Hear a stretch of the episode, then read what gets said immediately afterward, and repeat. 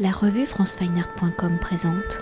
Ophélie Ferlier-Bois, vous êtes conservatrice du patrimoine, directrice du musée Bourdelle. Antoinette Lenormand Romain, vous êtes conservatrice générale du patrimoine honoraire, directrice générale de l'INHA honoraire et vous êtes commissaire de l'exposition Aristide Mayol 1861-1944, la quête de l'harmonie présentée au musée d'Orsay alors présentant un ensemble de plus de 200 œuvres, environ 90 sculptures, mais également des dessins, gravures, peintures et arts décoratifs retraçant l'ensemble de la carrière d'Aristide Mayol, essentiellement connu pour ses sculptures, à sa fascination pour la représentation de la femme, à l'anatomie charpentée et sensuelle, l'exposition a pour volonté de mettre en lumière l'ensemble de la diversité des écritures plastiques de Mayol, où à son arrivée à Paris en 1882, il avait pour ambition de devenir peintre.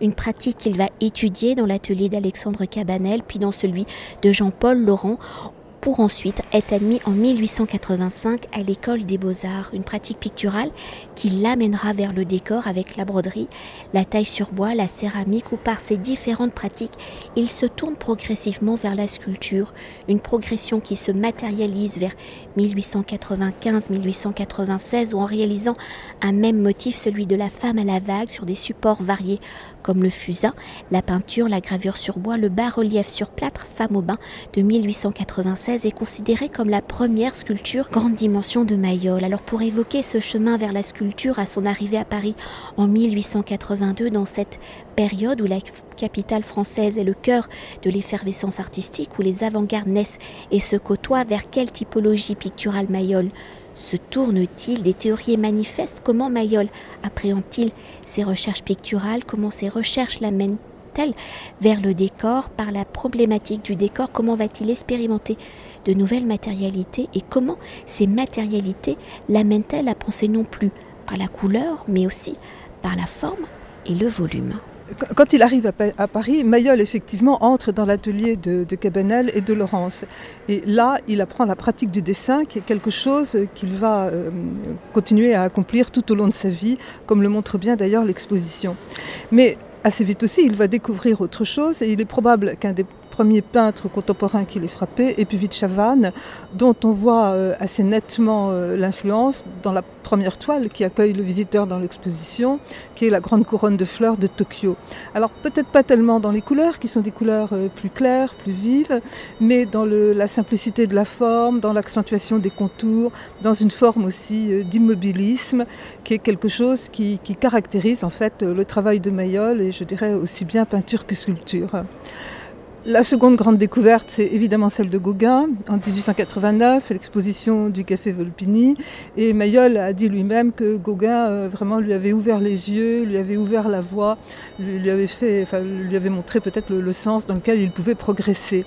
Et pas tellement en sculpture, même si euh, Gauguin a pratiqué la sculpture sur bois euh, comme Mayol un petit peu plus tard, mais probablement dans un, renversement des, valeurs et de nouveau dans une recherche de simplicité presque de presque archaïque, euh, tout ce qu'on appelle aujourd'hui le primitivisme.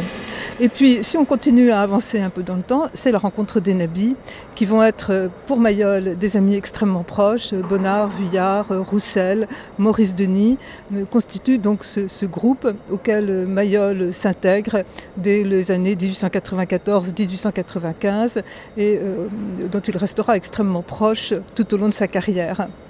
Alors à ce moment-là, en fait, la peinture prend un peu peut-être une, deuxième place dans l'activité de Mayol, euh, puisque au fond la sculpture euh, peu à peu euh, va, gagner. La sculpture est d'abord les arts décoratifs, et là, moi, je suis très frappée de toute cette réflexion sur l'art décoratif, sur le traitement du mur, sur tout ce genre de choses qui est analysé en ce moment même euh, au musée de l'Orangerie, notamment par quelqu'un comme Renoir, et qui est toute une recherche dans laquelle Mayol trouve totalement sa place.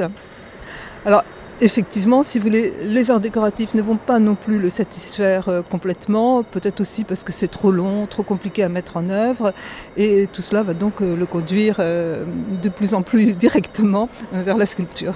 Si on peut dire ce qui l'intéresse très tôt dans la peinture, il commence par faire euh, beaucoup de paysages d'assez petits formats dans lesquels on voit assez bien l'influence de Cézanne. Et puis assez rapidement, il s'intéresse à des grandes figures habillées, de femmes élégantes, souvent dans des formats assez monumentaux. Et euh, en fait, il a dès le départ un intérêt, on va dire, pour le décor au sens noble du terme. Et c'est d'ailleurs son admiration pour Puvis de Chavannes euh, est liée aussi à cet intérêt général pour le décor. et donc, c'est dans ces grandes femmes qui sont parfois en pied, se détachent détachant euh, avec un contour extrêmement précis sur un fond très décoratif, on a déjà en effet une recherche d'archaïsme qui est très marquée et d'intérêt pour la forme. Euh, d'ailleurs, il dit plus tard, le sculpteur c'est un homme amoureux de forme et ça c'est vraiment quelque chose qu'on voit déjà dans ses débuts de peintre. Et ce qui va l'intéresser, c'est comme le disait Antoinette, cette approche primitiviste au sens large. Donc dans sa peinture, ce qu'on voit le plus, c'est l'influence de la Renaissance italienne, du Quattrocento italien. Euh, c'est aussi dans, en broderie l'influence des tentures médiévales et notamment de la Dame à la licorne qu'il aimait aller admirer euh, au musée de Cluny. Et plus tard, euh, en sculpture, ça va être euh, l'art de la Grèce archaïque, notamment la sculpture de la Grèce archaïque. En fait, il trouve dans cet art du passé, cet art d'avant l'âge classique, qu'il soit dans l'Antiquité ou à la Renaissance, une simplicité d'approche, une épure des volumes aussi qui l'intéresse. Et c'est vraiment, en fait, il a été vraiment toujours guidé par cette volonté vraiment de simplification, de euh, qui euh, le poursuit euh, sa vie durant. Et pour poursuivre et pour mieux appréhender ce basculement hein, de la peinture à la sculpture, comment le motif de la femme à la vague qui évoluera à la femme au bain permet-il à Mayol de formaliser et de concrétiser ses problématiques plastiques si le point de départ et le dessin tout au long de sa carrière pour modeler le corps de la femme, Mayol. Restera-t-il fidèle à la pratique du dessin, la mise en volume par la captation de la lumière et dans la synthèse de ses formes sculpturales pour atteindre son aboutissement, quelle est la place justement du dessin? Le motif de la femme à la vague, il est très intéressant. Il, fait d'abord des, baigneuses de dos, dans lesquelles il explore déjà euh, la transposition euh, d'un médium à l'autre, d'un même motif d'un médium à l'autre et son adaptation.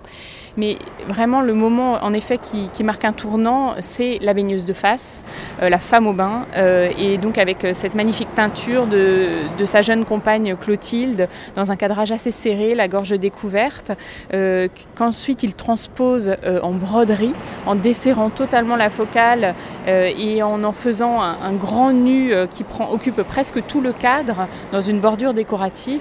Et enfin, il le transpose dans un haut relief tout à fait magnifique euh, qui va être exposé en 1903 et va vraiment être considéré notamment par Julius Meyer-Graf, ce grand critique d'art, comme une des pierres angulaires de la modernité dans cette monumentalisation du corps, cette volonté de synthèse qui est une des voies de la modernité et le dessin, il est capital pour Mayol. Euh, c'est avant tout un dessinateur. Et d'ailleurs, euh, il dit il faut dessiner tout le temps. Et quand on comprend quelque chose à un dessin, on en fait une statue. Et vraiment, tout commence par le dessin. Alors, ce dessin, contrairement à ce qu'on pourrait penser, il n'est pas forcément d'après le modèle. Parce que très souvent, il sépare euh, les études faites d'après le modèle ou le modèle posant et ensuite il laisse reposer et fait des dessins en dehors de la présence du modèle. Donc ça c'est très important parce qu'il dessine, il le dit à plusieurs reprises, pour comprendre le corps, pas du tout pour le reproduire. Euh, donc ça c'est vraiment très important, c'est qu'il y a un travail de synthèse qui est fait très tôt, dès les premiers dessins. Et ensuite, pour poursuivre cela, il, continue, il modèle, d'abord d'après le modèle, ensuite de nouveau sans le modèle et de nouveau une mise à distance s'opère avec le corps du modèle euh, pour devenir une synthèse idéale euh, du, sculpteur, de l'artiste. Et toutes ces mises à distance spatiales et temporelles font que les volumes peu à peu s'unifient, se simplifient, se densifient aussi et qu'il aboutit finalement à une adéquation entre la forme pure qu'il avait euh, dans l'idée au départ et l'œuvre qu'il modèle. Pour compléter peut-être ce, qu'a dit Ophélie, moi je suis frappée dans l'exposition du rapprochement entre cette fameuse baigneuse à la vague en bas-relief, exposée en 1903, et la Méditerranée, Méditerranée, pardon, il ne faut pas mettre d'article, Méditerranée exposée en 1905. Donc deux œuvres qui sont séparées par deux, par deux ans simplement, qui sont assez proches au point de vue schéma. Hein. Une femme accroupie, la jambe repliée, appuyée sur son bras à la verticale. Mais le bas-relief issu de la peinture a encore un côté presque un peu, un peu frivole, avec un, drapé d'inspiration Art Nouveau qui, euh, orne le, haut de la composition, alors que deux ans plus tard, dans la Méditerranée, Mayol, qui opère tout ce travail donc de d'épurement, de simplification, a complètement retiré tous ces éléments qu'on pourrait presque qualifier de précieux pour se concentrer euh, sur une forme extrêmement simple, extrêmement synthétique, extrêmement euh, homogène et aussi une forme assez lisse sur laquelle la lumière vient glisser en soulignant les volumes et pas du tout en mettant en valeur un modelé euh, frémissant façon Rodin. Et dans ce travail, ben, le, dessin, bien sûr, a son rôle. Euh, Ophélie, je crois, n'a pas évoqué euh, les, carnets de dessin, ces carnets que, le musée Mayol a pu acheter il y a peut-être une dizaine d'années, cette quarantaine de, petits carnets que l'on peut glisser dans sa poche, euh, avoir constamment sous la main, et dans laquelle on note aussi bien une silhouette qui passe dans la rue qu'une branche de feuillage qui retient votre attention, que, des idées, alors justement un peu, un peu plus distancées, des formes déjà un peu plus épurées. Pour tout le travail sur les grandes sculptures, ces, carnets ont été une source absolument essentielle en nous montrant euh, ce cheminement de Mayol. Ils accompagnent donc euh, totalement euh, la sculpture. Et je dirais que, la preuve, d'une certaine façon, en est qu'en août 1904, Mayol est capable de dessiner en trois coups de crayon et en, en deux minutes la silhouette de ce qui va devenir pour Méditerranée, pour le comte Kessler euh, en face duquel il déjeune et qui, provoque la commande immédiate euh, du grand modèle euh, par ce, par ce mécène et qui donnera donc naissance à l'œuvre si célèbre qu'est aujourd'hui Méditerranée.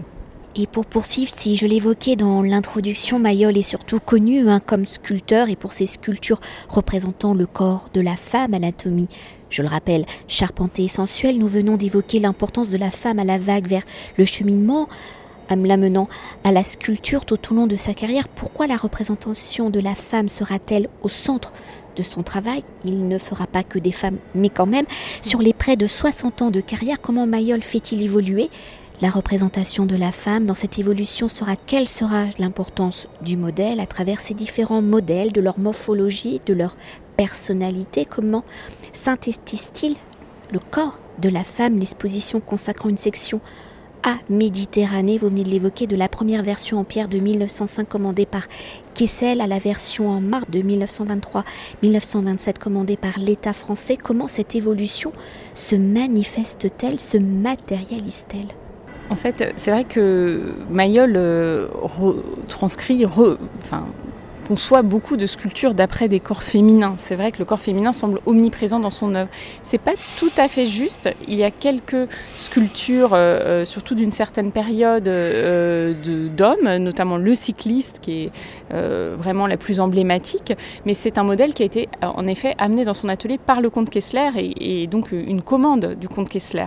il fait également un relief pour le comte Kessler du désir, mettant en scène un couple et et d'ailleurs, euh, le personnage masculin est issu de plusieurs euh, modèles différents, dont aussi le jeune Gaston Collin qui a posé pour le cycliste. Par ailleurs, dans les carnets de dessin, on voit très souvent, en réalité, euh, des représentations d'hommes, y compris pour des œuvres dont on sait que dès le départ, il les a conçues pour être des nus féminins. Il réfléchit à la même position sur un corps masculin probablement parce que, comme il le dit euh, au comte Kessler, le corps masculin est plus euh, en soi, on voit mieux la structure dans un corps masculin que dans un corps féminin, donc ça fait probablement partie de son processus de travail. Au même comte Kessler, assez tôt, il lui dit que maintenant qu'il a commencé à faire des hommes, il ne fera plus que des hommes parce qu'en fait c'est beaucoup plus simple. Le corps de la femme fuit partout, il y a des bosses, etc. Mais rien n'est moins vrai puisque dans les faits, dans les faits, il s'attache essentiellement au corps féminin et en effet probablement la rencontre euh, amoureuse avec euh, Clotilde euh, qui l'emmène, euh, qui l'enlève à Paris en 1895 et qui lui offre comme ça à disposition permanente un modèle. D'ailleurs dans l'exposition on montre les dessins d'après Clotilde qui sont absolument incroyables dans son bain, dans son quotidien l'amène assez naturellement à incarner dans sa sculpture ce qui serait un corps idéal de Clotilde, parce que ce n'est pas non plus le corps de Clotilde. Mais quand même, en effet, ce corps euh, charpenté, sensuel, qui est pour lui vraiment emblématique des femmes de son pays et d'une certaine idée de... Euh, la réincarnation de, l'antiquité vivante dans, ces femmes solides, puissantes. et fondamentalement, il aime cette puissance, cette, on va dire, cette architecture des corps. C'est quelque chose qui l'intéresse beaucoup. et donc, c'est vrai que pour les premières grandes sculptures, c'est beaucoup le corps de Clotilde qui sert un peu comme modèle idéal, qui semble planer sur Méditerranée, sur Action enchaînée. Mais assez rapidement, en fait, en réalité, il fait poser d'autres modèles, y compris d'ailleurs des modèles beaucoup plus filiformes. Et pour euh, la commande, par exemple, euh, des quatre statues euh, pour, pour Ivan Morozov, en réalité, les physionomies sont très différentes. D'ailleurs, pas toujours d'après des modèles. C'est notamment le cas de Flore qui n'est pas du tout posée par un modèle, qui s'inspire plus des Coréens antiques qui vient de voir en Grèce.